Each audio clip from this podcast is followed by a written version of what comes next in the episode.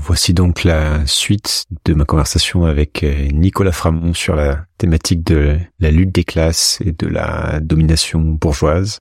Si vous n'avez pas écouté la première partie, évidemment, je vous invite à le faire, ça sera beaucoup plus clair. Et sinon, bonne écoute.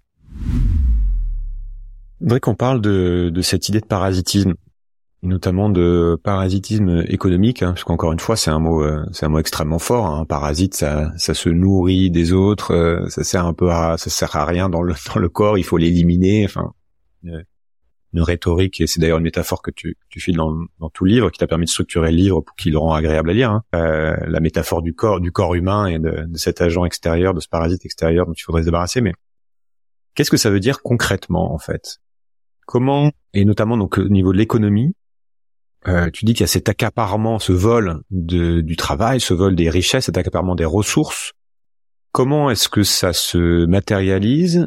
Et c'est intéressant, je pense, d'aller sur ce qui s'est passé en France depuis euh, depuis 20 ans, même depuis depuis 40 ans, je sais pas quand tu, remontes la chose, mais où on est passé d'un euh, d'une industrie, notamment en grande partie étatisée entre guillemets, avec avec une logique euh, de défense quelque part des intérêts nationaux à quelque chose qui, on a vu que ça s'est pas mal détricoté. Est-ce que c'est lié à ça? Est-ce que c'est lié à au jeu entre guillemets de, de, de la bourgeoisie qui s'est mondialisée et qui voit ses intérêts ailleurs?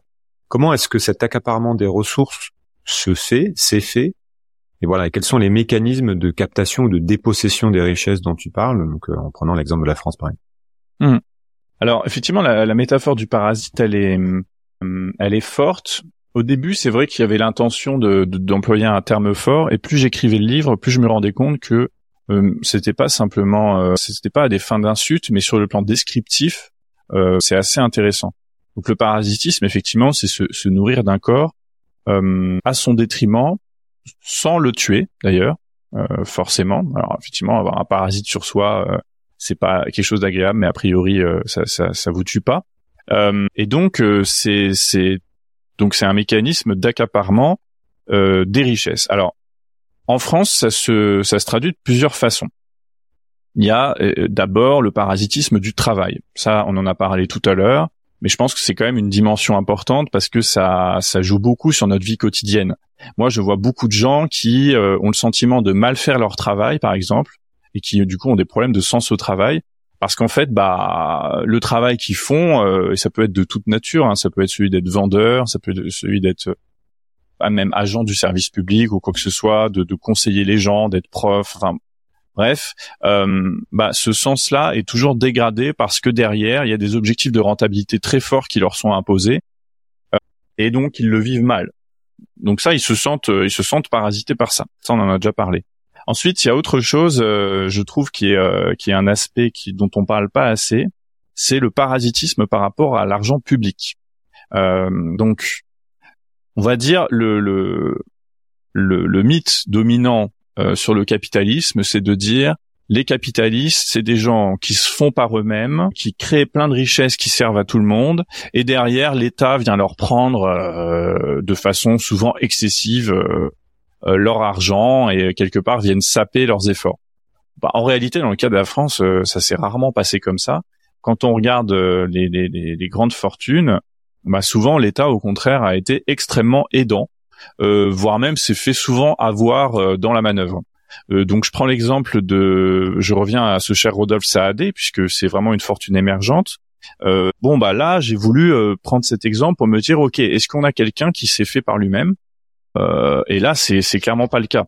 Donc cette compagnie euh, CMA CGM euh, est issue en fait de la fusion de deux entreprises, donc CMA et CGM. CGM, ça veut dire Compagnie Générale Maritime. Et la CGM, en fait, c'était une entreprise publique. qui est connue finalement, même si on, on l'oublie, parce que c'est elle qui avait construit notamment le paquebot France. Le paquebot France, c'est à la fois un symbole de la réussite industrielle française de l'après-guerre, et aussi euh, le symbole de sa déshérence. C'est, à la fois une gloire et à la fois une sorte de symbole un peu triste de ce paquebot qui, euh, après avoir eu un passé glorieux, s'est retrouvé pendant des années euh, amarré sur un quai, puis racheté, etc., etc. Bref, et cette, cette compagnie générale maritime, donc qui est symbole finalement de la reprise en main, même la prise en main industrielle de l'économie par l'État, par le contribuable, elle a été privatisée au début des années 90 est vendue au père de Rodolphe Saadé, Jacques Saadé, et finalement elle a été bradée. Elle a été bradée après avoir été renflouée. Et si on regarde, il y a souvent des exemples comme ça euh, d'entreprises publiques qui euh, sont bradées à des intérêts euh, privés qui permettent ensuite de s'enrichir. ensuite, je dirais, il y a toute la question du transfert d'argent public. c'est particulièrement vrai depuis une vingtaine d'années.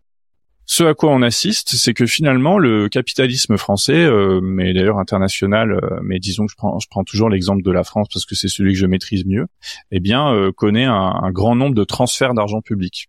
Donc ça a commencé. Euh, donc il y a une étude d'ailleurs qui est sortie euh, il y a deux ans euh, qui montre que on a 160 milliards d'euros par an qui sont transférés du public, enfin de l'État, vers les entreprises privées. Alors ça, c'est une somme énorme, hein. c'est bien plus que le budget de l'éducation nationale, ça représenterait un quart des dépenses publiques, et ça se décompose de la manière suivante, ça peut être des subventions directes, des aides, par exemple, euh, en France, euh, ça s'est beaucoup, ça s'est beaucoup augmenté depuis l'ère Macron. Quand quand une entreprise prend un apprenti, bah, la première année d'apprentissage est quasiment payée intégralement par l'État. Mais ça peut être aussi des exonérations d'impôts et des exonérations de cotisations sociales, ce qui fait que euh, en gros, ce que les entreprises doivent à la sécurité sociale, c'est l'État, donc le contribuable, qui va les payer à leur place. Donc ça représente une somme énorme. Il faut voir qu'en 81, c'était que 10 milliards qui étaient transférés aux entreprises privées. Donc on a une économie en fait qui est très subventionnée, contrairement à ce qu'on a l'impression de d'entendre, quoi, où en fait il y aurait d'un côté euh, euh, on va dire les courageux entrepreneurs euh, qui, dépendent que d'eux et de l'autre l'État. Et ça, ça a été l'objet de différentes grandes lois et ça a connu une accélération ces dix dernières années. Et on parle surtout des, des plus grosses entreprises ou c'est tout le tissu? En fait, mécaniquement, ça profite et en proportion beaucoup plus aux grandes entreprises parce que ce sont des aides qui sont liées à la masse salariale. Donc ça a été le cas par exemple du CICE, donc crédit d'impôt, euh, crédit d'impôt pour la compétitivité et l'emploi. Donc c'est un pack d'aide qui représente euh, qui, qui, représente 20 milliards euh, d'euros par an, euh, qui a été pris sous François Hollande et qui a été ensuite reconduit définitivement sous Macron. Bon bah ça c'est des aides qui sont liées à la masse salariale. Donc toutes les entreprises privées en profitent, mais effectivement ce sont les plus grandes qui en profitent le plus parce que ce sont celles qui ont le plus de salariés. Voilà, ça, ça fait partie des, des choses, je trouve, dont on parle pas assez. C'est que, en fait, euh, en tant que contribuable, on contribue de plus en plus à euh, cette distribution euh, d'argent aux entreprises privées. Et on pourrait dire, bah, c'est intéressant parce que du coup, l'État fait ça pour, en contrepartie, que des emplois soient créés, que des investissements soient faits, etc. Sauf que ce qui est choquant, c'est que cet argent est souvent distribué sans contrepartie réclamée. C'est-à-dire, il y a des intentions, L'État dit on vous donne cet argent pour que vous créez de l'emploi, que vous soyez plus compétitif. Et puis derrière, il y a la réalité. Donc par exemple, je cite cette euh, cette usine euh, à La Roche-sur-Yon euh, en Vendée qui reçoit, c'était il y a à peu près cinq ans, je sais plus combien de millions d'aides de l'État pour investir, qui investit effectivement dans des nouvelles machines et qui envoie ces nouvelles machines dans sa nouvelle usine en Roumanie. Donc en fait, l'État français a investi à perte et cet argent, euh, les différentes études l'ont montré, euh, bah, sert euh, pas à, investir en France d'une part, hmm. et puis a beaucoup servi à augmenter la rémunération des actionnaires français et, internationaux. Donc ça fait partie, pour moi, c'est vraiment du parasitisme, c'est-à-dire c'est comment l'argent public qui est censé être fléché, enfin l'argent public qu'on dépense pour l'économie, à la limite qu'un État soit interventionniste, pourquoi pas hein, C'est des stratégies qui se défendent tout à fait, et ça a été le cas au cours de l'histoire. Mais mais disons que par exemple dans l'après-guerre, l'État le faisait directement. Euh, il investissait dans des entreprises publiques euh, qui investissaient dans des emplois et qui du coup n'avaient pas d'actionnaires à rémunérer. Actuellement, en fait, l'État investit dans des entreprises privées, investit à perte, et ces entreprises privées bah, se servent de cet argent pour pour faire ce à quoi elles servent finalement, et on peut pas leur reprocher. Il n'y a pas de problème moral là-dedans, bah, qui est la rémunération euh, de leurs actionnaires. Et quel, quel, est le mécanisme en fait? Tu dirais que c'est euh, une forme d'incompétence ou de naïveté? Ou euh, est-ce que tu tu penses qu'en fait dans certains cas c'est fait de manière euh, volontaire en connaissance de cause et de conséquences ce qui ce qui serait frauduleux hein, mais voilà. Bah je pense que c'est c'est vraiment une question intéressante je trouve pour comprendre comment ça se passe. Effectivement peut y avoir plusieurs explications concurrentes. moi, je m'étais beaucoup posé la question quand j'ai travaillé deux ans à l'Assemblée nationale et euh, j'étais collaborateur de groupe. C'était un, boulot intéressant parce qu'en fait, j'étais chargé un peu de décrypter les projets de loi pour mon groupe parlementaire, leur dire bah voilà de quoi ça parle, euh, voilà ce qu'il faut, ce qu'on peut voter, et puis je rédigeais les amendements et surtout, je devais faire le suivi de tout du texte de loi, de sa présentation jusqu'à son adoption. Donc c'est intéressant de voir comment la loi est faite et, comment les gens interviennent. Et du coup, bah, ceux que j'observais le plus, c'était ceux qui avaient la main mise finalement là-dessus, qui étaient les, députés macronistes et le gouvernement. Et c'est vrai que comme je les voyais ces gens physiquement, je me disais mais est-ce qu'ils croient à ce qu'ils sont en train de faire? Est-ce qu'ils sont cyniques? Est-ce qu'ils sont euh, mal intentionnés? Ou est-ce qu'ils sont sincères quoi quand ils croient que quand ils croient faire euh, tous les trucs qu'ils ont fait qui n'a pas marché. Je prends certains mhm. exemples que j'ai pu suivre. l'ISF, hein. supprimer l'ISF voilà j'étais là quand il y a eu ces débats. Bah, vous aviez des gens qui vous affirmaient avec euh, des vibrations d'émotion dans la voix que ça allait euh, libérer l'investissement que ça allait créer des tas d'emplois etc toutes ces études qui sortent chaque année depuis la suppression d'ISF montrent que ça n'a pas été le cas. Ça a été de l'argent qui a été transféré aux plus riches, en tout cas qu'on ne leur prend plus. Ça enrichit des gens ça enrichit directement d'ailleurs certains ministres. Muriel Pénicaud, dont je parlais tout à l'heure, bah, l'exonération d'ISF euh, bah, lui a bénéficié, elle a gagné de l'argent grâce à ça, mais ça n'a pas produit d'effet macroéconomique intéressant. Donc, on peut se dire, est-ce que ces gens se trompaient? C'est-à-dire, euh, c'est des gens qui sont biberonnés à l'idée qu'on taxe trop les riches et que si on les taxe moins, ça va produire d'investissements et etc. Que ça va produire une boucle, une boucle vertueuse. Ou est-ce que c'est des gens qui, euh, le soir euh, après les débats, euh, allaient plutôt prendre des verres avec des patrons qu'avec des salariés? Bah, c'est un mélange des deux. C'est quand je parlais de la sous-bourgeoisie, par exemple, dont une partie des députés macronistes sont clairement issus. Bah, c'est des gens qui baignent dans un environnement culturel depuis tout petit où on leur apprend que l'intérêt des riches profite finalement à tous. mais par ailleurs, c'est aussi des gens qui fréquentent que des cercles de gens qui ont intérêt à la suppression d'ISF. Euh, donc c'est pour ça qu'il faut pas être dans une explication. Moi j'essaie de le, livre Parasite, il combat aussi le conspirationnisme. Le conspirationnisme, c'est vraiment cette idée que le monde est dirigé par une dizaine de personnes qui se réunissent dans une pièce sombre pour euh, pour définir euh, un programme. En fait, non, c'est pas. Enfin, il y a du enfin il y a de la conspiration dans un sens. Finalement, on peut dire la bourgeoisie, elle conspire tout le temps puisqu'on l'a vu, elle a ses clubs, elle a ses elle a ses échanges de bons procédés, elle fait des lois qui lui sont favorables, etc mais je veux dire, elle le fait de façon, euh, c'est dans son fonctionnement ordinaire. Elle n'a pas besoin de se mettre dans une pièce sombre pour ça. Et donc, ce que je veux la défense de ses propres intérêts quelque part. Elle défend ses, ses propres, euh, exactement. Et, et, comment dire Et du coup, les ministres qu'elle qu'elle envoie, qu'elle coopte. Macron, c'est clairement quelqu'un qui a été coopté par la bourgeoisie. Hein. C'est pareil, il n'y a pas de mystère là-dessus. Euh, Macron a pu avoir une campagne propulsive et parce qu'il a été soutenu par plein de grands médias qui en ont fait le, le héros de notre époque, et parce qu'il a eu euh, des dîners de levée de fonds euh, pendant des mois qui lui ont permis de rassembler euh, l'argent nécessaire à lancer une campagne hors parti. Et c'était extrêmement astucieux parce que c'était une époque où les Français étaient lassés des partis politiques et donc rien que le fait de, d'avoir, de ne pas avoir de parti politique, c'était déjà un avantage en soi, mais qui n'aurait pas pu avoir si l'ensemble de la bourgeoisie française ne s'était pas cotisé en quelque sorte pour lui donner ce droit. Donc dans le cas de Macron, par exemple, il est clair et net que c'est quelqu'un qui est conscient de la classe qu'il sert. Lui-même ne vient pas de la grande bourgeoisie, hein, il vient de la sous-bourgeoisie. Hein, il a des parents qui, euh, qui étaient, euh, je crois, qui sont dans des professions médicales euh, et universitaires. mais c'est un fervent défenseur de la bourgeoisie. Il le fait consciemment. et d'ailleurs, c'est apparu assez clairement à de très nombreuses reprises que il, il, éprouvait le plus grand mépris pour le reste de la population. Euh, c'est quelqu'un, je pense, qui est fondamentalement qui aime pas les qui aime pas les prolos, quoi. Ouais. Et, et, pour, et pourtant, c'est quelqu'un euh, dont on peut dire qu'il va euh, qu'il, euh, notamment pendant suite au Gilet jaune, là, qu'il a fait son tour de France des débats, qui va, qui va se convaincre, en tout cas, qui va dire, qui va se montrer en train de parler à tout le monde, ou leur débattre avec tout le monde. Je sais pas, toi, si tu as des sources un peu en off, ou tu as vraiment un discours de, une espèce de stratégie comme ça, de euh, d'écrasement des, des, des, classes populaires qui serait, qui serait évidente, ou alors encore, est-ce que c'est sur euh, de l'ordre un peu de l'inconscient, tu parles de mépris de classe, qui effectivement a transpiré par moment, mais on pourrait dire en, observateur extérieur parfois que c'est pas non plus une espèce d'évidence qu'on a quelqu'un qui a un agenda euh, politique pour favoriser euh, les riches, en tout cas dans son discours. Donc c'est parfois que c'est là aussi que ça peut être un peu troublant C'est-à-dire que tu peux avoir beaucoup de personnes qui vont le trouver euh, compétent, sympa. on peut faire un petit aparté sur Macron, disant que vraiment il connaît ses dossiers et que quand même on continue d'avoir euh, État et ça me ça me permet d'aboutir sur une autre question qu'on continue en France d'avoir un État avec une sécurité sociale, avec une éducation gratuite et que parler d'un programme euh, néolibéral en faveur des bourgeois en France, ce serait quand même euh, ne pas regarder ce qui se passe ailleurs. Tu, tu la vois cette rhétorique aussi? Comment tu comment tu réponds à ça? Euh, Je la vois, mais vraiment sur le sur ce qui s'est passé ces cinq dernières années, on peut documenter précisément.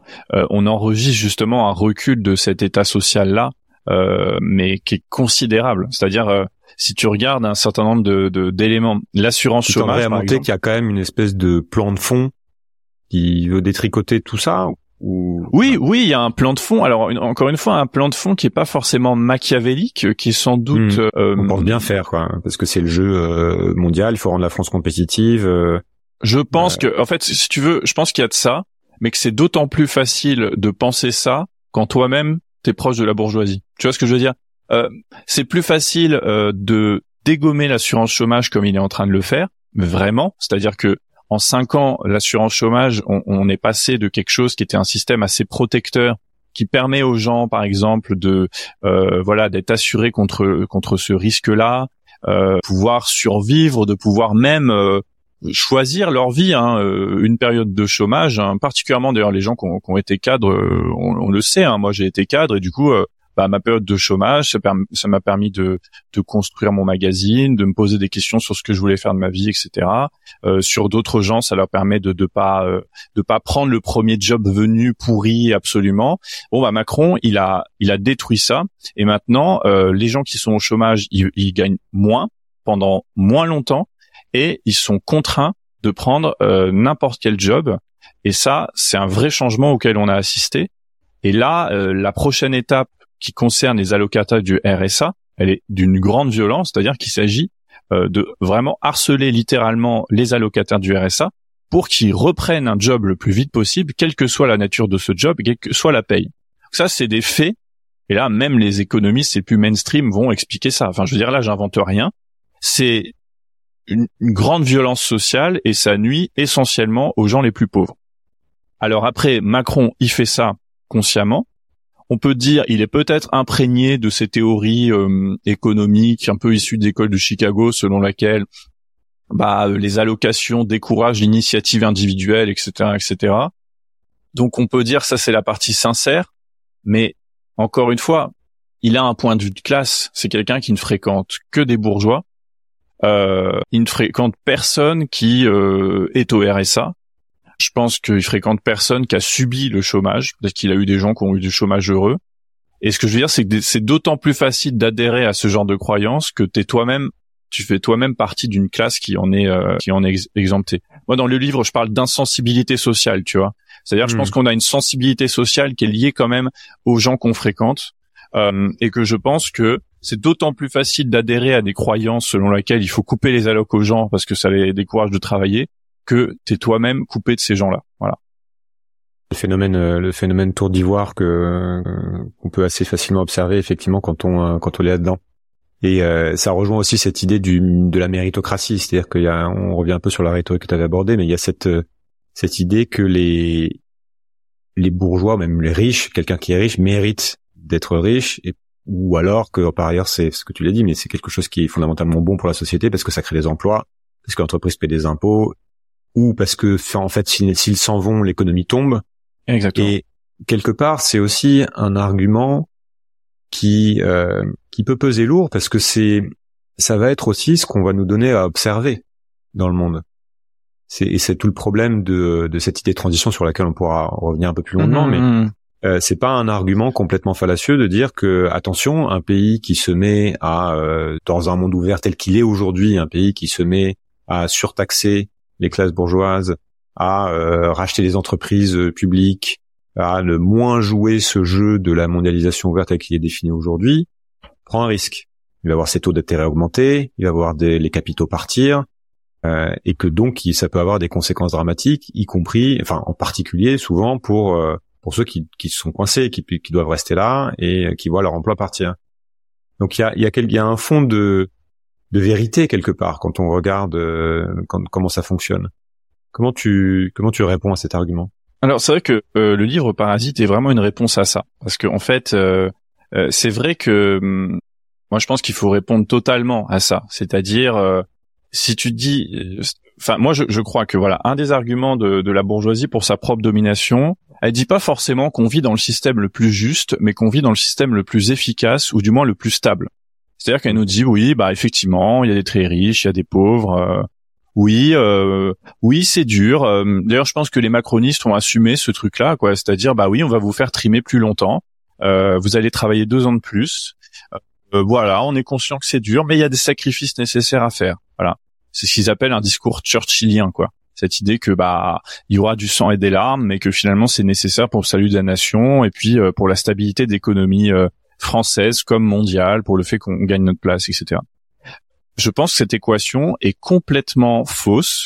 C'est, vraiment un mensonge éhonté, mais que effectivement il faut s'en prendre à ce mensonge-là si on veut avancer. Je prends un exemple justement sur la réforme des retraites. Hum, un des sur la réforme des retraites, c'était intéressant parce que là, on a vu différents modes de justification qui ont été euh, apportés.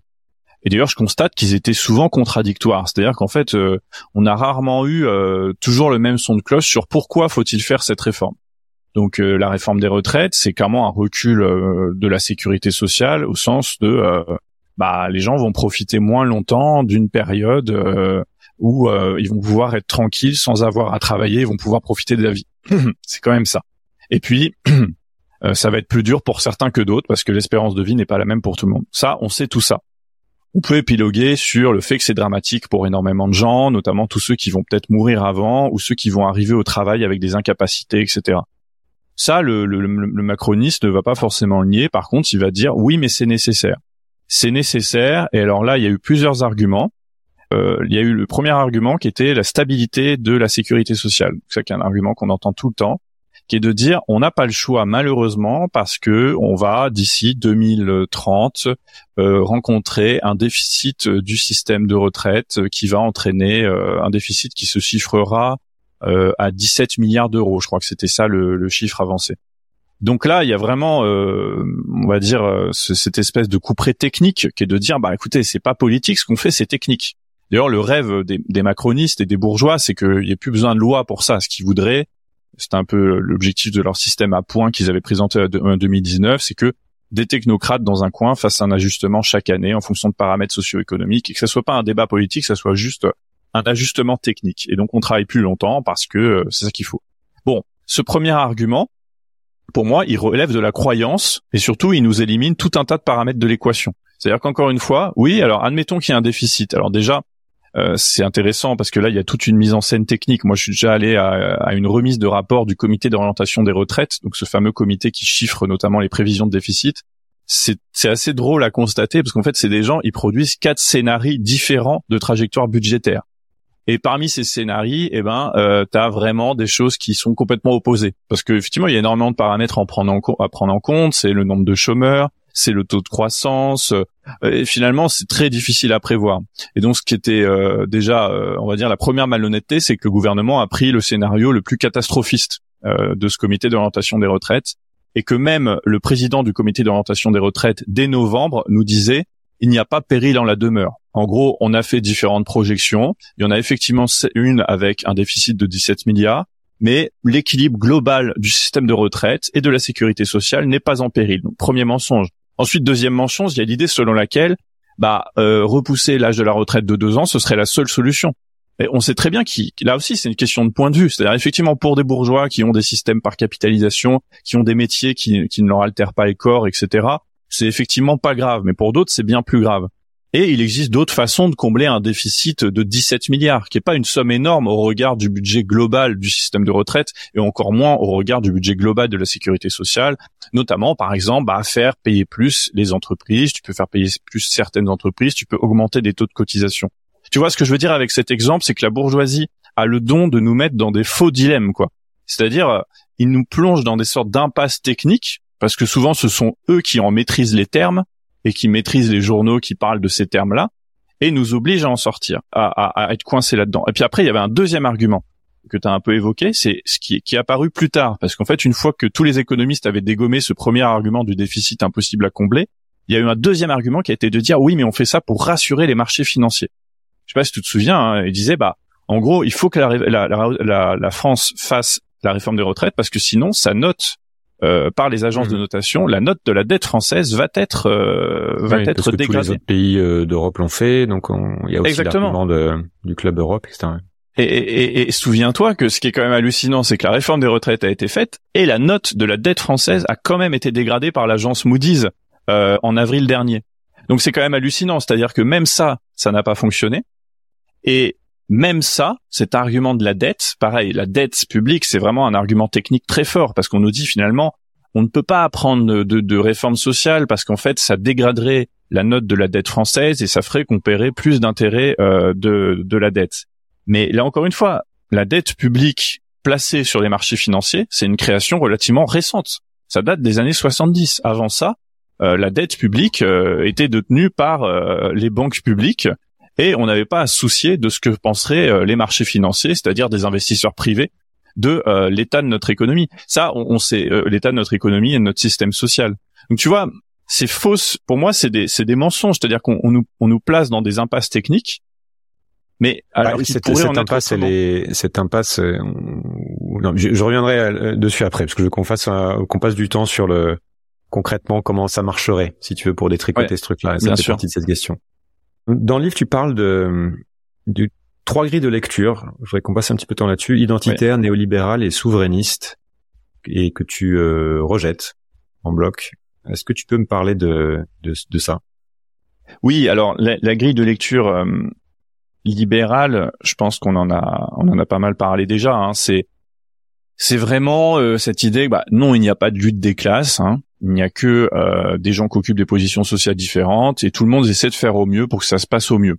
Et puis, il n'y a pas de classe sociale d'ailleurs, il n'y a que des individus qui cherchent à atteindre ou pas des positions et qui s'ils occupent des positions subalternes, bah, finalement euh, le, doivent qu'à eux-mêmes, c'est-à-dire qu'ils n'ont pas travaillé assez à l'école. Bon, je vais pas m'attarder sur pourquoi cette grille est complètement fausse. Rien que notre système éducatif montrerait que cette grille est complètement fausse. On n'a pas le système éducatif. Les, les, les différentes classes sociales ne disposent pas du même système éducatif et c'est de plus en plus vrai à mesure que euh, bah, l'éducation nationale est détricotée euh, notamment par, par Macron. Hein, c'est le cas. Euh, je prends l'exemple de l'apprentissage. Moi, je trouve ça hallucinant. C'est-à-dire, faut bien se, mettre en tête qu'en France, le gouvernement incite beaucoup à l'apprentissage. Vous avez des enfants, des enfants hein, finalement hein, de 15 ans, qui directement sont amenés dans des métiers qu'ils vont devoir ensuite faire toute leur vie. Et c'est souvent des histoires assez tristes parce qu'en fait, euh, c'est quand même des gens dont euh, bah, on restreint le, destin social avant même qu'ils aient l'âge de se poser la question de ce qu'ils veulent faire de leur vie. Et à côté de ça, vous avez des gens, euh, et souvent d'ailleurs, hein, il y, a, deux choses à ça. Hein. C'est, le système éducatif qui va les encourager à ça, c'est-à-dire que dès qu'un un élève va pas va pas avoir de très bons résultats scolaires, bah on va dire bah lui il faut qu'il aille dans le professionnel ou dans l'apprentissage. Puis vous avez aussi le milieu familial qui joue, hein, c'est-à-dire des familles pauvres ouvrières bah en fait euh, la perspective que leur enfant dès 15 ans se mette à avoir un salaire alors que eux-mêmes ils galèrent, bah c'est plutôt une bonne perspective. Bref, je pense que l'exemple de l'apprentissage euh, montre bien euh, et du système éducatif à quel point cette théorie libérale de quand on veut on peut, elle fonctionne pas. Ensuite, il y a la grille de lecture identitaire, effectivement. Donc là, pour moi, c'est une grille de lecture identitaire. C'est pour ça que je dis que ça, pourquoi je défends aussi la grille de lecture lutte des classes, c'est que euh, elle s'y oppose quoi. La grille de lecture identitaire, elle consiste à dire que le grand clivage euh, actuel euh, qui explique toute une partie de nos problèmes, c'est pas des inégalités économiques, c'est pas qui possède quoi, mais c'est des origines ethniques, raciales, qui et des civilisations qui se menacent mutuellement quoi. Donc ça, cette cette théorie, elle est elle est particulièrement forte euh, et euh, parce qu'elle est tenue par un parti qui est fort comme le Rassemblement national. Et donc, bah, eux, ils appliquent leur grille de lecture dès qu'ils peuvent. Et, et d'ailleurs, on le voit même quand, euh, enfin, comment dire, ah, typiquement sur la question de l'emploi et du chômage, la grille de lecture identitaire, elle va pas dire c'est la bourgeoisie qui organise un chômage de masse via des délocalisations, via des pressions sur l'emploi, etc elle va dire euh, c'est euh, des euh, immigrés qui prennent le travail des vrais Français de souche et il faut instaurer la préférence nationale et ce sera ça la réponse quoi. on voit bien que c'est une réponse qui est, bah, qui, qui, qui, est opportuniste. Avant tout, c'est des gens racistes qui cherchent à illustrer leur racisme par des phénomènes économiques. Et souverainisme?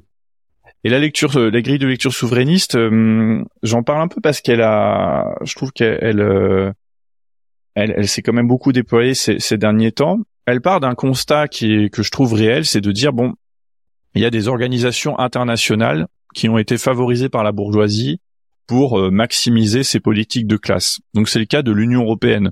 Euh, L'Union européenne, c'est d'ailleurs initialement une union économique euh, visant à euh, augmenter la compétitivité euh, et la force des industries françaises et allemandes pour commencer, et de toute une partie d'Europe de l'Ouest.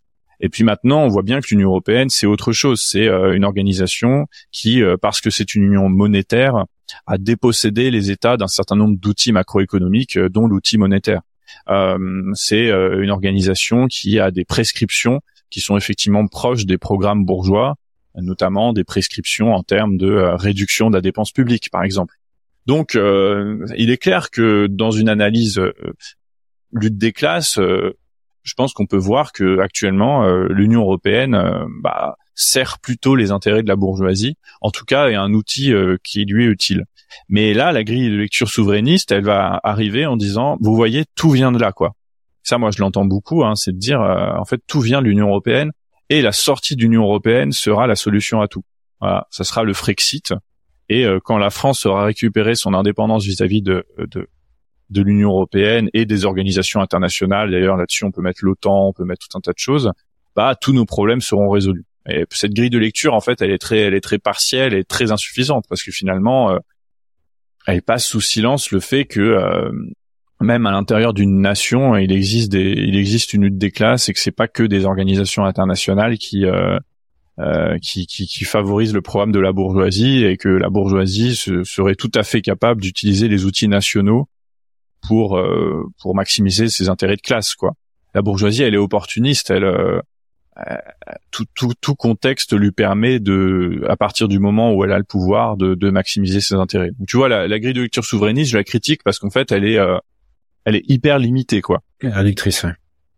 Alors, je bon, en plus, et, puis, et, puis, puis, elle est nationaliste aussi, quoi. C'est-à-dire que derrière, on voit bien que l'affect qui, qui mobilise ça, ça c'est quand même l'idée que, bah voilà, exactement. Parlons en fait de bah, ce que tu préconises, de ce qui, de ce qui serait réaliste. D'abord, en théorie, puis après on va, on va regarder ce qui, est faisable ou non, mais ça ressemblerait à quoi un, un modèle idéal? C'est quoi? C'est revenir euh, à forme de capitalisme tel qu'on a pu le connaître justement dans les années 60 avec un État euh, fort, avec des entreprises étatiques, c'est c'est séparer euh, de manière unilatérale du, du, du capitalisme et, euh, et, tenter à nouveau le communisme. Ça ressemble à quoi dans, pour toi?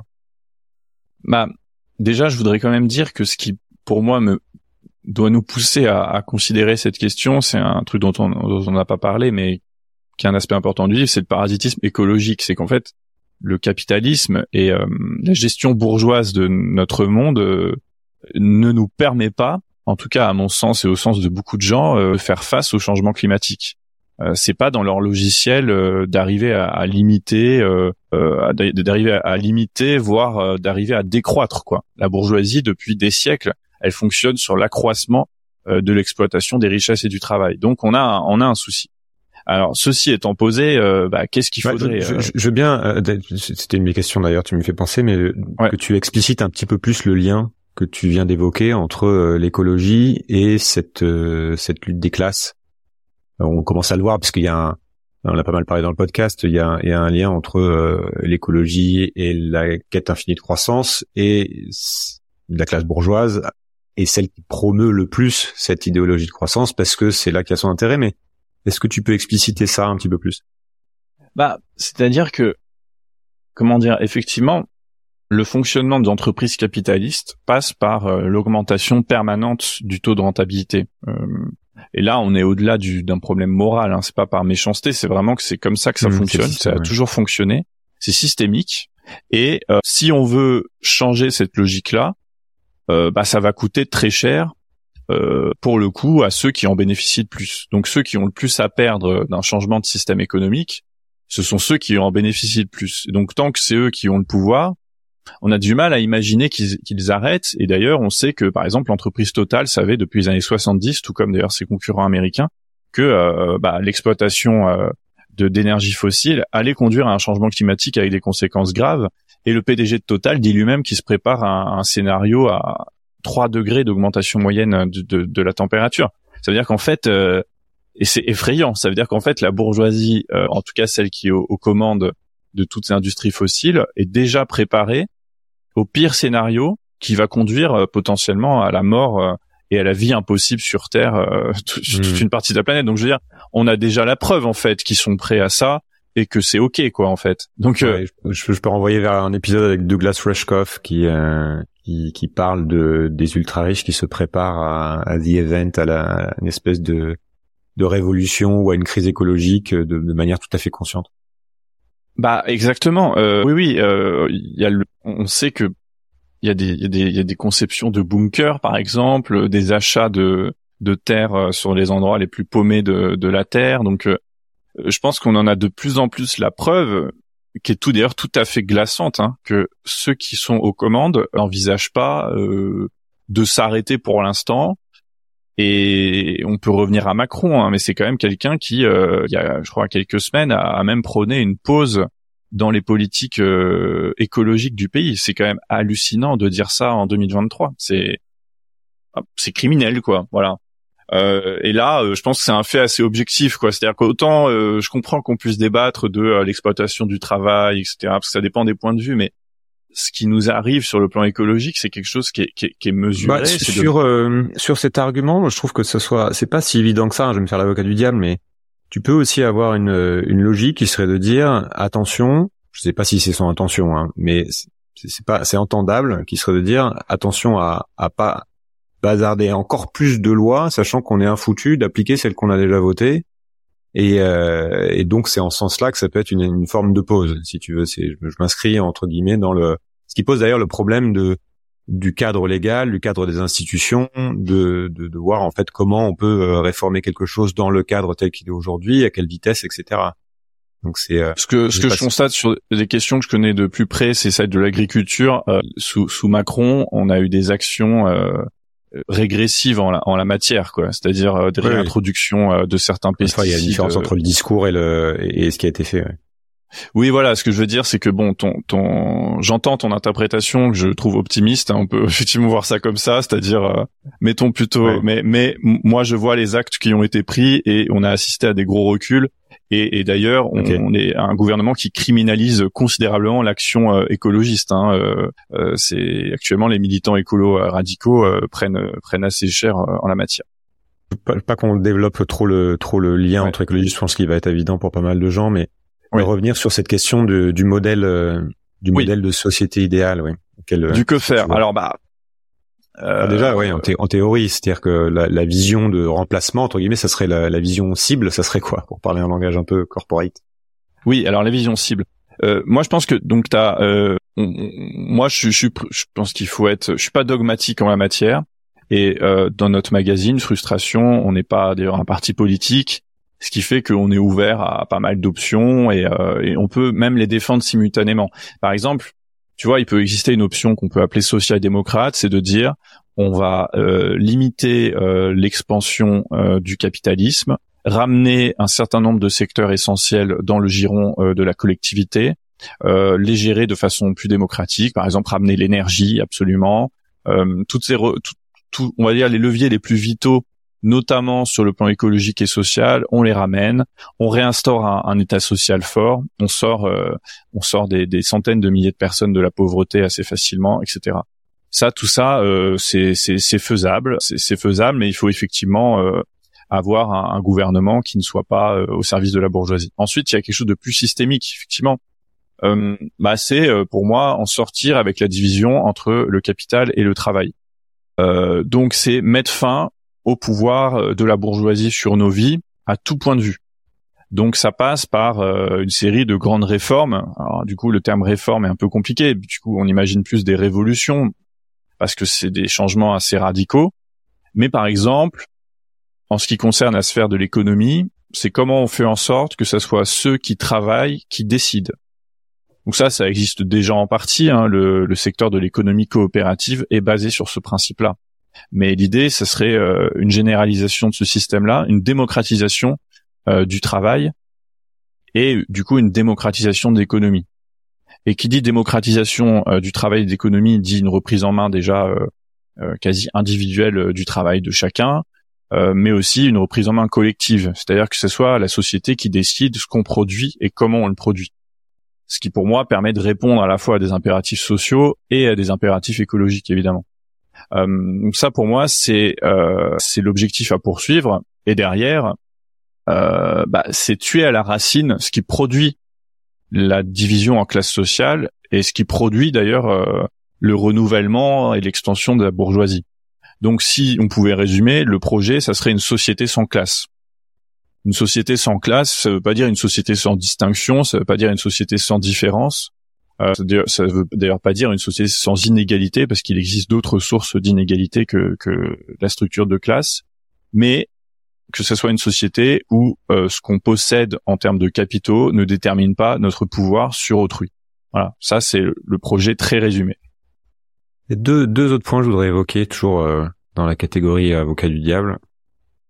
Le premier qui est, premier argument qui est assez classique, hein, qui est de dire que le capitalisme est un système qui a certes abouti à une captation de l'essentiel de la richesse par un, petit nombre de personnes euh, qui sont devenues notamment donc ultra riches et qui détiennent un pouvoir immense. Et on va y revenir. Mais un argument souvent avancé, souvent avancé, que en quelques décennies, on a permis malgré tout, on a eu quelques succès. C'est-à-dire il y a des, un milliard de personnes qui sont sorties de l'extrême pauvreté euh, depuis les années 80. Euh, il y avait encore des familles en Chine, tu vois, le, dans les années 80. Euh, on a électrifié un peu partout. Euh, le, monde dans, son ensemble s'est considérablement enrichi, enrichi. Pendant des décennies, il y a eu une augmentation de la classe moyenne. Je veux dire, on arrive à une espèce de point de bascule, un plateau où on voit qu'il y a tout ce qui a pu fonctionner pendant des décennies atteint sa limite. Peut-être qu'on arrive à justement beaucoup trop d'inégalités, mais cet argument, est-ce que pour toi, il est entendable et comment tu y réponds? C'est-à-dire que on va dire que c'est aussi parce que ce système a été mis en place, parce que le capital a pu s'exprimer, pu être distribué euh, à un niveau mondial, que il y a eu énormément de progrès de, facteurs humains, même si c'est loin d'être parfait. Je dirais que j'ai peur que ça soit une question de point de vue. C'est-à-dire que je prends l'exemple de le capitalisme a pu s'étendre aussi rapidement parce qu'il y a eu la colonisation. Euh, et quelque part, euh, le résultat qu'on voit là, Ouais, je parle plus de, de l'histoire récente, on va dire, euh, ok, même le XXe siècle ou, euh, ou le, le, Oui, même même même le, le XXe siècle, c'est-à-dire, euh, si tu veux, parce que il y a eu la colonisation ou des formes de néocolonialisme, mmh. euh, et je pense que ce qu'on n'a pas idée, le désastre environnemental, c'est à quel point. ouais. Alors, le, bah, je, évidemment, je commencerai par te parler du désastre environnemental. C'est-à-dire, pour moi, tout ce que tu dis va être invalidé par le fait et est déjà mmh. invalidé par le fait que, à la limite, ce quelque bien-être, enfin ces, bien-être euh, réels hein, dans plein d'endroits euh, risquent d'être détruits euh, par les conséquences environnementales. Mais donc ça pour moi c'est l'argument massu et, et, à la limite je pourrais ne pas me fatiguer et te répondre que ça. Mais je dirais que plus largement, il faut aussi s'imaginer que le capitalisme a aussi détruit les formes alternatives d'organisation sociale qui auraient pu être. et rien ne prouve que le capitalisme soit le seul système qui aurait pu euh, dans, de, dans tous les coins du monde, assurer euh, la prospérité, euh, le bonheur, la joie, etc. Et tous ces systèmes qui ont été complètement étouffés, quelque part, il y a énormément de civilisations dont les trajectoires historiques ont été déviées par l'intervention violente de la bourgeoisie. Euh, c'est valable en Asie, c'est valable en Afrique évidemment, c'est valable euh, dans les Amériques euh, de façon folle. Et, et, ce que je trouve intéressant, c'est justement de, de lire ces livres euh, d'histoire populaire qui nous montrent ces mondes qui existaient avant la colonisation du monde. Et donc d'imaginer que si ces trajectoires historiques n'avaient pas été déviées par les bourgeoisies européennes, rien ne prouve qu'on aurait eu des systèmes euh, qui ne sont pas euh, qui, qui, qui, sont pas euh, des systèmes moins prospères et surtout je dirais même euh, prouve plutôt que on a éteint, enfin je dis on, la bourgeoisie européenne a éteint des systèmes qui auraient été beaucoup plus soutenables sur le plan écologique. Euh, il faut pas évidemment euh, fantasmer, faire du fantasme à la Pocahontas ou quoi, mais les études sur les premiers peuples américains montrent que mmh. le rapport euh, aux ressources naturelles était beaucoup plus soutenable et rationnel euh, que ne l'a été euh, le rapport euh, bourgeois européen extractiviste à ces, à ces ressources-là. Ça, c'est un peu, j'adhère à ça, mais c'est un peu un exercice de pensée, c'est-à-dire qu'on saura jamais en fait. Ce qu'on peut observer, c'est que effectivement le capitalisme s'est imposé, et on pourrait même jusqu'à dire que quelque part, ça a été le sens de l'histoire. Et si on extrapole, on peut poser la question de savoir est-ce que inévitablement, quelle que soit la direction que choisit une société, on n'aboutit pas à la création de nouvelles classes, de nouvelles classes bourgeoises. Et c'est ce qu'on a pu un peu d'ailleurs observer, c'est-à-dire qu'à chaque fois qu'on a eu des révolutions, qu'on a eu des systèmes qui ont été renversés, cet ordre se remet en place d'une autre manière. C'est-à-dire quand on a hmm. décapite l'aristocratie, il y a une nouvelle bourgeoisie qui se met en place, soit par les forces de l'argent, soit parce qu'elle soit elle autoritaire comme en URSS, etc. Est-ce qu'il n'y a pas une mécanique plus profonde? Je suis, alors je suis bien d'accord avec toi sur le deuxième point. Le premier point, vraiment, euh, moi je te dirais non. Pour moi, il n'y a pas de sens de l'histoire, il n'y a pas de nature humaine. Souvent, ça c'est c'est de l'ethnocentrisme historique qu'on a pu faire, c'est de penser que bah euh, en fait euh, l'homme. Oui, je parle pas de nature humaine, je parle plus de mécanique au sens large qui qui qui, qui fait qu'on observe. En tout cas, une fois que dans la modernité, effectivement, il y a eu des gens qui ont vécu différemment pendant des milliers d'années, mais que le renversement de système aboutit à soit euh, comment on dit une espèce de mise en faillite de la tentative par des interventions extérieures euh, mmh, mmh, mmh, militaires ou de la CIA qu'on a pu voir en Amérique latine, euh, le capitalisme se remet en marche pour que ça ne se passe pas bien, soit des, des choses qui en interne fonctionnent pas par elles-mêmes. Voilà. Alors ça, voilà, pour moi ça c'est la question.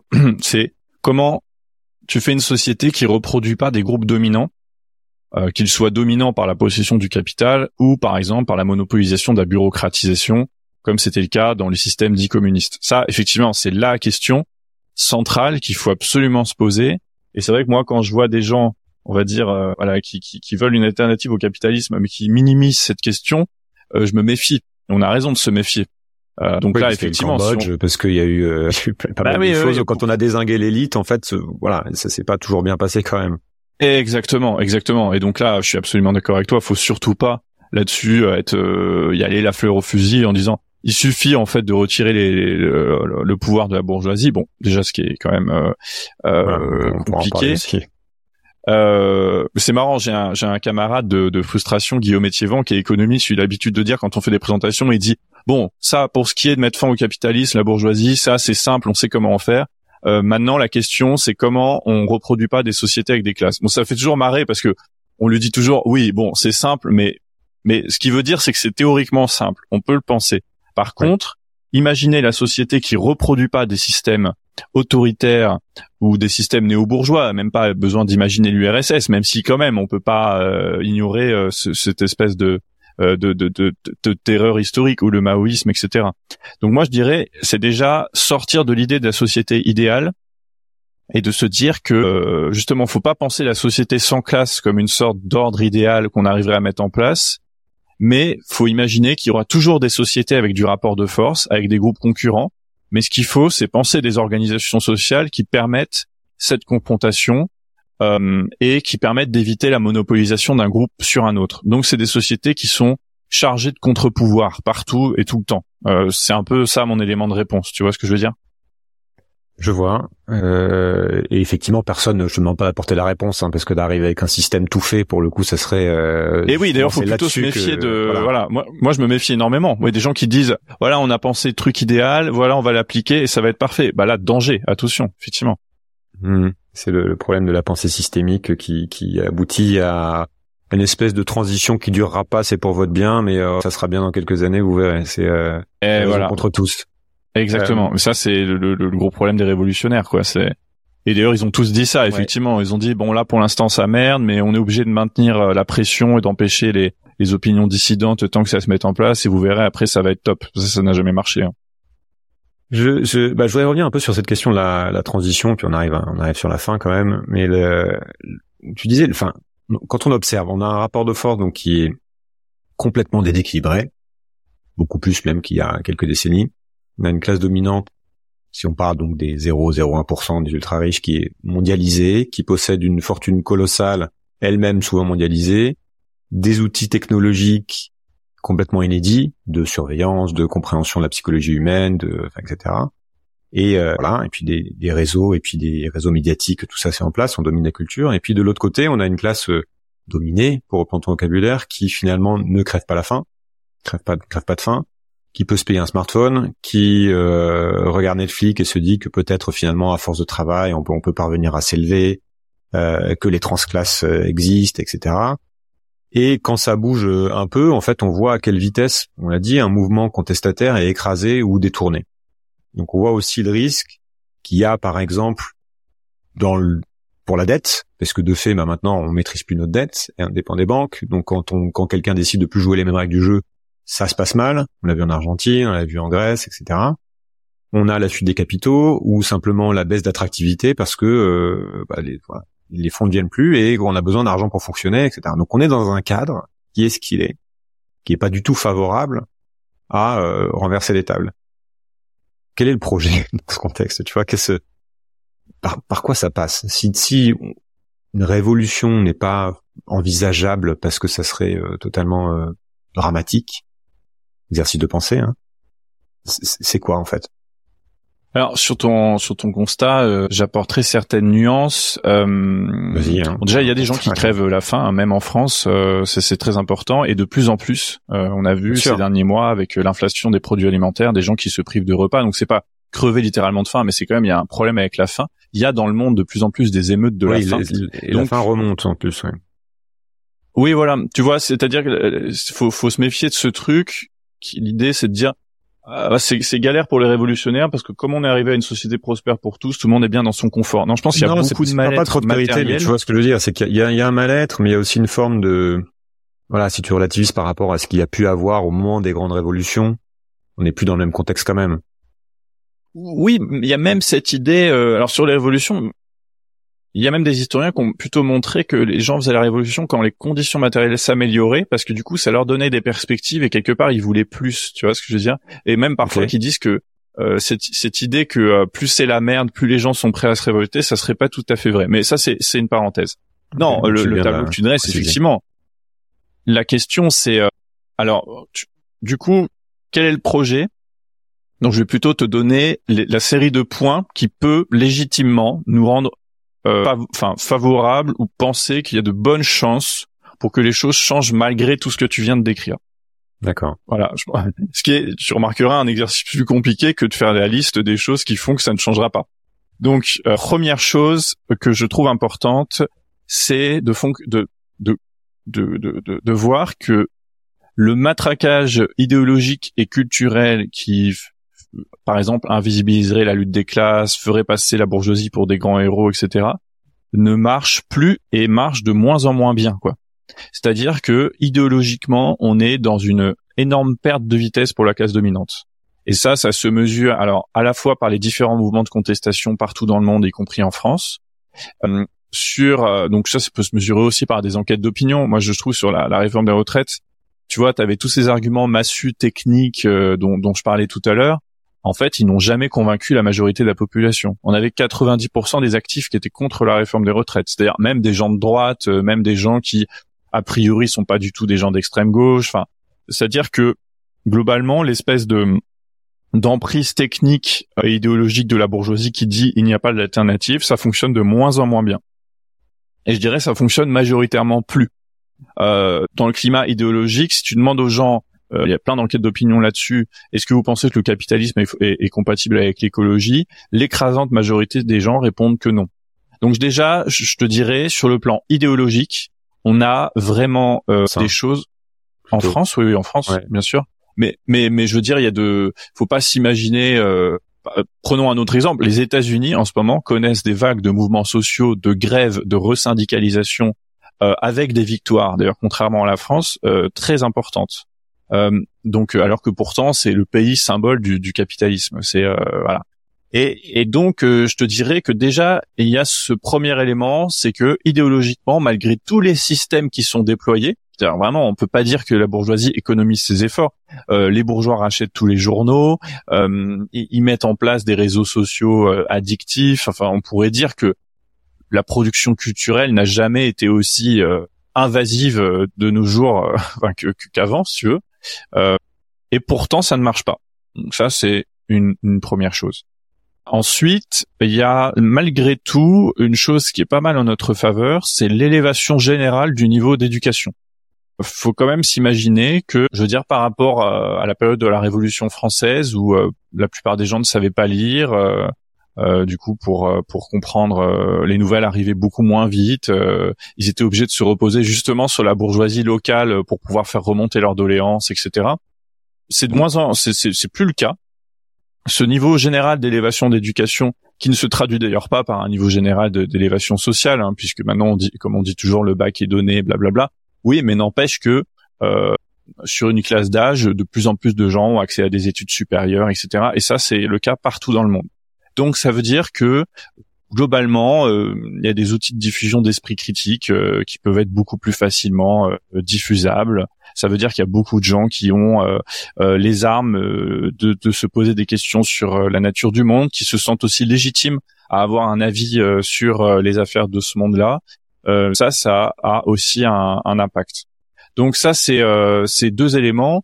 Et il y a un autre élément également, c'est qui est qui est un peu une des conclusions de Parasite, c'est que euh, quelque part, euh, bah, la bourgeoisie fait un peu l'erreur de mettre tous ses œufs dans le même panier, euh, que les milliardaires sont de plus en plus identifiés, identifiables, on s'en prend de plus en plus à eux, et quelque part, ils commettent des erreurs stratégiques pour moi, c'est-à-dire le fait de s'acheter des yachts énormes, de continuer à venir en jet privé à toutes ces copes possibles et imaginables, c'est-à-dire que vraiment, ils cèdent pas eux-mêmes, quoi. Euh, ils sont de plus en plus décomplexés et donc ils provoquent de plus en plus de colère et ce euh, partout dans le monde. Donc je dirais que voilà, il y a ces différents éléments là qui créent un potentiel. Ensuite, il y a effectivement d'énormes manques et un des manques dont je parle dans, dans, dans Parasites et dont on parle beaucoup dans Frustration, c'est le manque d'organisation. C'est-à-dire que la bourgeoisie est extrêmement organisée, euh, elle a les institutions pour elle et nous on n'a pas grand chose euh, on n'a vraiment pas grand chose on a quelques partis de gauche euh, très faméliques hein, quand même je parle pour la France, hein. on a des syndicats qui ont échoué lamentablement alors qu'ils avaient l'opinion publique de leur côté, et donc qui, ça montre qu'en fait ils sont très peu implantés dans le monde du travail tel qu'il est actuellement. Donc on a un déficit d'organisation qui est considérable, et c'est ce problème-là qu'il va falloir résoudre. Parce que sinon, on aura beau avoir toute sa conscience euh, accumulée, si on peut pas s'organiser collectivement pour agir et pour instaurer un rapport de force, bah, organisation et et vision aussi. Parce que c'est, tu, tu disais, c'est-à-dire c'est très très compliqué. Euh, d'un côté, tu as un truc qui existe déjà, euh, qui, euh, qui avec ses arguments, enfin voilà, il y a des trucs en faveur aussi. Euh, tu voulais pas acheter entre guillemets. Et de l'autre, c'est un, c'est c'est un espèce de truc flou, quoi. C'est ok, on sait, on sait ce qu'on veut désinguer, mais on met quoi à la place? Ah ben, on n'est pas d'accord. Enfin, tout le monde a son avis. Donc c'est aussi ça quelque part qui fait que c'est très compliqué de se projeter dans dans quelque chose. Ah bah c'est hyper flou, je dirais même parfois c'est un peu indigent, tu vois. Moi je trouve que euh, t'as l'impression que la rhétorique des partis de gauche, euh, le seul truc qu'ils arrivent à dire en ce moment, c'est faut taxer les riches, tu vois.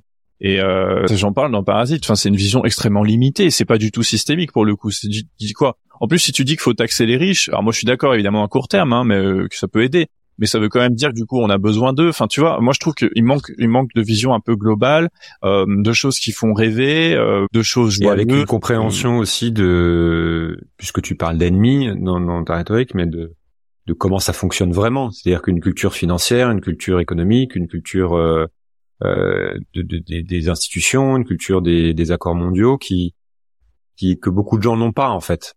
C'est-à-dire savoir comment bah, ça se passe ailleurs. Ouais moi, je, je, trouve que les gens l'ont de plus en plus. Il y a un appétit euh, qui se mesure. De plus en plus, oui. Mais ouais, tu vois.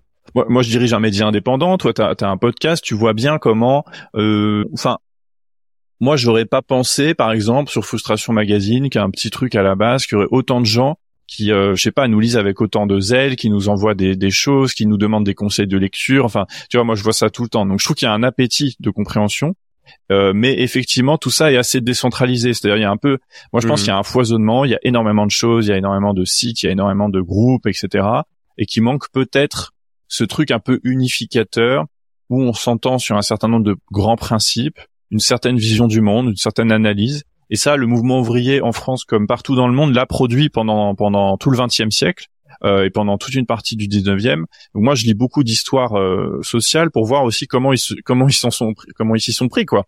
Comment ils s'y sont pris pour euh, permettre à une mmh, vision comme ça explicative pour créer une pensée, pour pour diffuser une grille de lecture. Et moi, je m'inscris dans cette tradition-là, c'est-à-dire comment tu, tu diffuses une grille de lecture qui permette aux gens de trouver du sens à ce qu'ils vivent et de leur donner envie d'espérer autre mmh. chose. Voilà. Et ça, je pense, c'est ça qu'il faut reconstruire. Est-ce que tu as deux livres à lire absolument dans une vie, soit parce qu'ils t'ont marqué, soit parce que pas forcément avec ces en lien avec euh, ces sujets-là d'ailleurs. Hein. Mmh. Voilà. Mmh.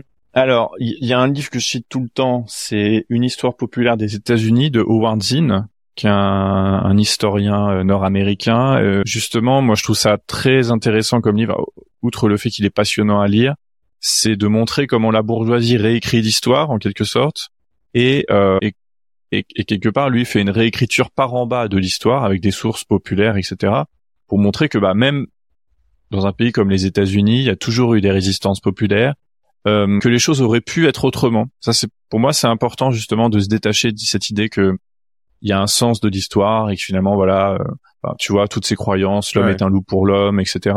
Et moi, j'aime bien ces bouquins d'histoire populaire parce qu'ils te montrent que les choses auraient pu être autrement. Ils te montrent aussi tout un tas d'épisodes complètement ignorés de notre histoire où les choses se sont effectivement passées autrement. Euh, voilà. Donc il y a ce premier livre, Histoire populaire des États-Unis, et ensuite, euh, alors je sais pas si c'est les deux livres qui ça va être lié ça va être lié au sujet moi un livre qui m'a beaucoup marqué c'était euh, Jobs de David Graeber euh, qui est un anthropologue euh, que j'aime bien euh, et en fait, ce livre Bullshit Job, je le trouve marrant parce que euh, il désigne l'idée de l'efficacité du capitalisme. Quoi. Il montre que le capitalisme, et ça, je trouve ça très subversif comme idée, produit tout un tas de métiers inutiles, euh, voire, euh, enfin, au mieux nuisibles, mais souvent inutiles, de l'aveu de leur propre, de, de, ceux qui, qui l'occupent. J'aime bien ce livre, j'aime bien l'écriture de David Graeber. Voilà, je cite ces deux-là, mais il pourrait y en avoir beaucoup d'autres. C'est vraiment les deux qui me viennent à l'esprit comme ça. Il pourrait y en avoir beaucoup d'autres, y compris euh, parmi des parmi des romans. Dans Parasite, je cite Les raisins de la colère de John Steinbeck, euh, qui est un livre vraiment magnifique sur euh, ce que c'est là aussi ce que c'est la lutte des classes vécue d'en bas et ce que peut être la solidarité collective. Je trouve ça un très très beau livre. On va s'arrêter là. Merci, merci pour ton temps. Euh, c'est l'interview la plus longue. merci pour. bah, merci Julien. On a pu, on a pu, on a pu déployer, déployer tout ça. Merci beaucoup. À bientôt. Merci à toi. Voilà, cet épisode est terminé. J'espère qu'il vous a plu. Si c'est le cas et que vous souhaitez me soutenir pour m'aider à continuer, vous avez trois moyens de le faire. Le premier, c'est de laisser une note ou un avis sur la plateforme de podcast où vous m'écoutez. Le deuxième, c'est de partager le podcast autour de vous via vos réseaux sociaux ou simplement en en parlant. Et enfin, le troisième moyen, c'est de me faire un don sur Patreon ou Tipeee. Les liens sont sur le site ou dans la description de l'épisode. Je vous invite aussi à rejoindre la communauté grandissante des auditeurs sur le serveur Discord. Nous sommes déjà plus de 1000 à discuter au quotidien de tous ces sujets essentiels. À très vite. Merci. changer le monde Quelle drôle d'idée Il est très bien comme ça, le monde, pourquoi changer?